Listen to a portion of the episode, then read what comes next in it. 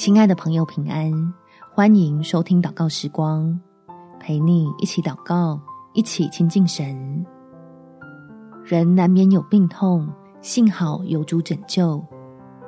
在以赛亚书第五十三章第五节，哪知他为我们的过犯受害，为我们的罪孽压伤。因他受的刑罚，我们得平安；因他受的鞭伤，我们得医治。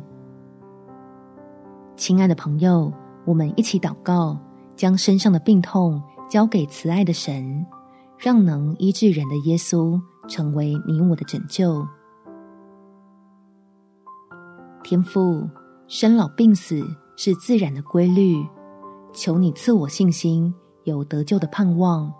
就能坦然面对这个过程，不再感到凄凉害怕，因为我在你的恩典里面，内心真是可以一天心思一天，享受有你同在的上好福分，让你来缠裹医治我的伤病，恢复我从灵魂开始变得强壮，好叫这疾病无法掌控我，不能剥夺我属天的尊贵。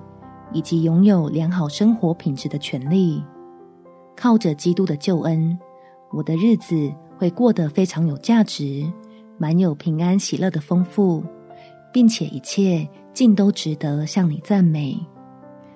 感谢天父垂听我的祷告，奉主耶稣基督的圣名祈求，阿门。祝福你在神的爱中看见永恒的盼望，有美好的一天。耶稣爱你，我也爱你。